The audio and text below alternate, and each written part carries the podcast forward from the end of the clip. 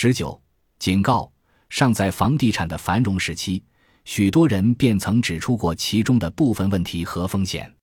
远在伦敦的著名刊物《经济学人》二零零三年时，再一次发出类似警告：未来四年内，美国的房地产价格将下滑百分之十。不过，得到的反馈是，许多读者拒绝接受这个悲观的警告。事实是，美国的房价很快出现下滑，快速的下滑。二零零五年。《经济学人》又一次发出警告，紧急警告：美国房地产的价格已触及危险线。同时补充道，整个世界经济都充满危险。二零零三年，美国财政部部长约翰 ·W· 斯诺出于对房利美和房地美资产风险的担忧，请求国会立法成立新的联邦机构，以管理和调控房利美和房地美。两年之后。在面对同一个国会委员会作证时，斯诺再次老调重弹，阐述系统性风险的出现，因为由房利美和房地美发行的证券早已在市场上泛滥，广泛的被各种各样的金融机构所持有，例如保险公司、养老金计划、社区银行、储蓄所、商业银行等。斯诺补充道：“让人担忧的是，如果发生任何闪失。”必将对整个金融系统带来系统性的风险。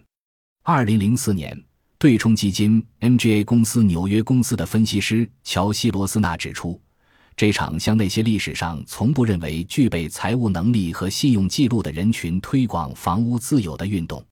毫无疑问，最终必将把房利美人者有其屋的美国梦想演变为人人被房所困的美国梦魇。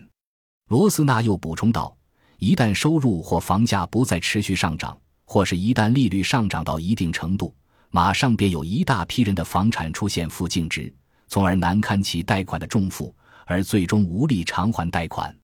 同一年，总统经济顾问委员会主席、哈佛大学教授格里高利曼昆提出警告：赋予房利美和房地美的一种隐含的政府担保的光环，不断鼓励这些政府资助型企业大胆冒险。已经导致系统性的风险。二十世纪八十年代上演的购房互助会危机已经展示过政府担保引发的负面的激励效果。曼昆教授告诫道：“二零零四年，《财富》杂志中的一篇文章指出，房地产投机已经严重脱轨，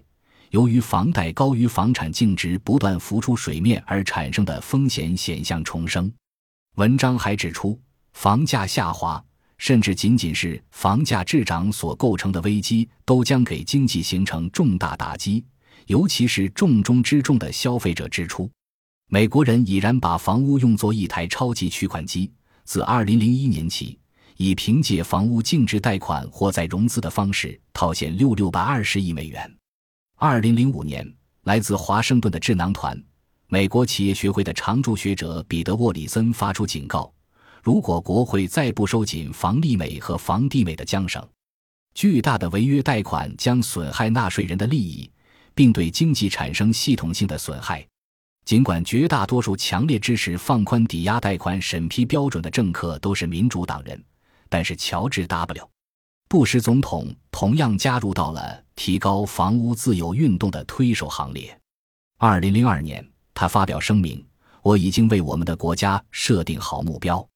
在我们迈入二零一零年之前，我们需要增加五百五十万有房一族，其中一百万为少数种族。接下来的日子里，乔治 ·W· 布什总统签署了《美国梦首付款法案》，通过立法为低收入家庭提供首付款及贷款手续费用。巴伦周刊看出了其中的风险。布什总统作为一名富有同情心的保守派。最为骄傲的光辉一笔，便是促成政府为购房者提供首付款。此举却同时将纳税人暴露在巨大的损失风险之中，也诱导成千上万的普通收入家庭破产，并威胁到这个地区经济的毁灭。零首付蕴含着灾难性的风险，将来自购房者持有房产的风险转嫁给纳税人的做法，并不能彰显美国的美德。给予人们引导他们走向灭亡的救济品，无异于肇事气球般的仁慈。联邦存款保险公司负责人也警告国会：问题贷款的数量在不断增加，务必关注高风险贷款占贷款总额的比重。美联储主席艾伦·格林斯潘是曾就房地产繁荣发出过警告的各路人之一，也是最著名的公众人物。他的警告与财政部部长和联邦存款保险公司负责人的警告如出一辙，都是在面对国会提供证词时直言不讳。随着时间的推移，艾伦·格林斯潘的表达已经从温和的担忧上升为极端的焦虑。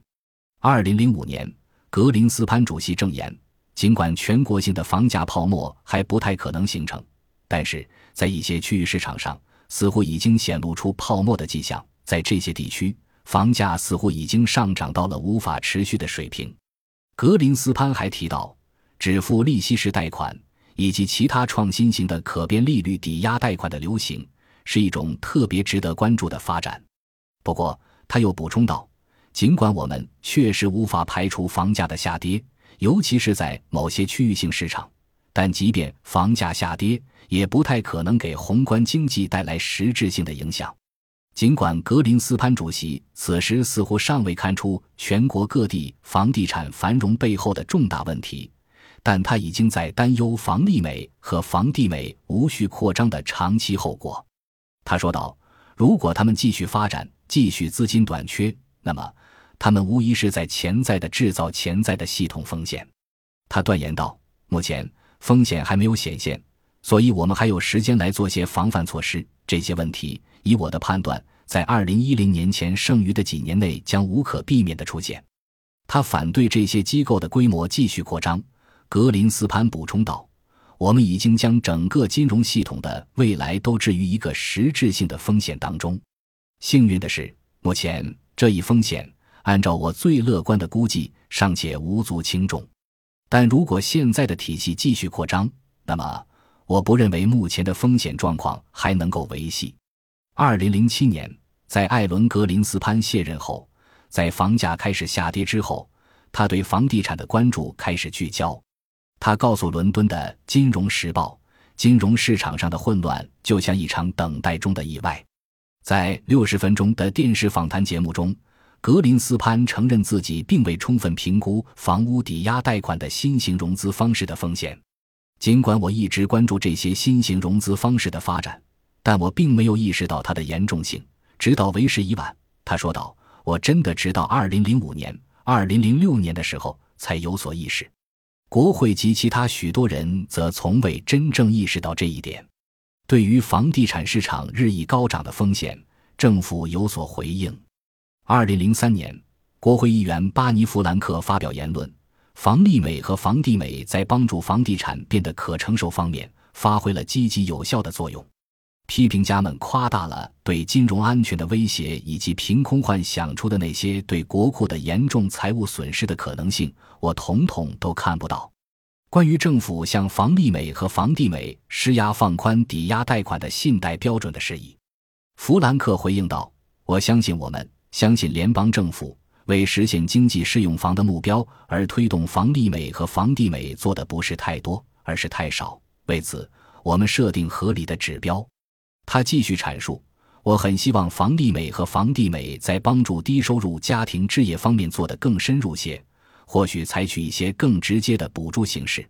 他又补充道：“我倒是很乐于将轮子转得更快些，直接进入补贴住房的时代。”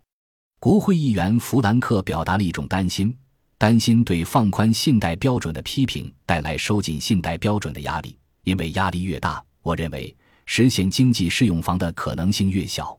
国会议员弗兰克打消了人们对于联邦政府给予房利美和房地美的一种隐含担保的担忧。人们担忧这种不言而喻的担保必将诱导这些金融巨鳄介入更有风险的业务，因为他们觉得政府这座靠山固若金汤。而投资者也会处于同样的对联邦国库的信赖而欣然接受两方高风险的证券，但是担保并不存在。国会议员弗兰克很坚决，不存在任何明确的担保，也没有什么隐含的担保，更没有所谓只可意会的担保。这样的言论并不仅仅是某个孤立的政客的快人快语。二零零三年时，巴尼·弗兰克是众议院金融服务委员会成员，到了二零零六年。巴尼弗兰克荣升这一实权机构主席一职。在房地产市场上，巴尼弗兰克具有相当的影响力。然而，后续发生的事件并不尽如国会议员弗兰克的盘算。那些信赖纳税人而摒弃了房利美和房地美的投资者，最终被证实选择正确，而巴尼弗兰克错了。二零零九年一月，房利美和房地美依次接受了总值二三百八十亿美元的联邦政府援助，而且还需七百亿美元。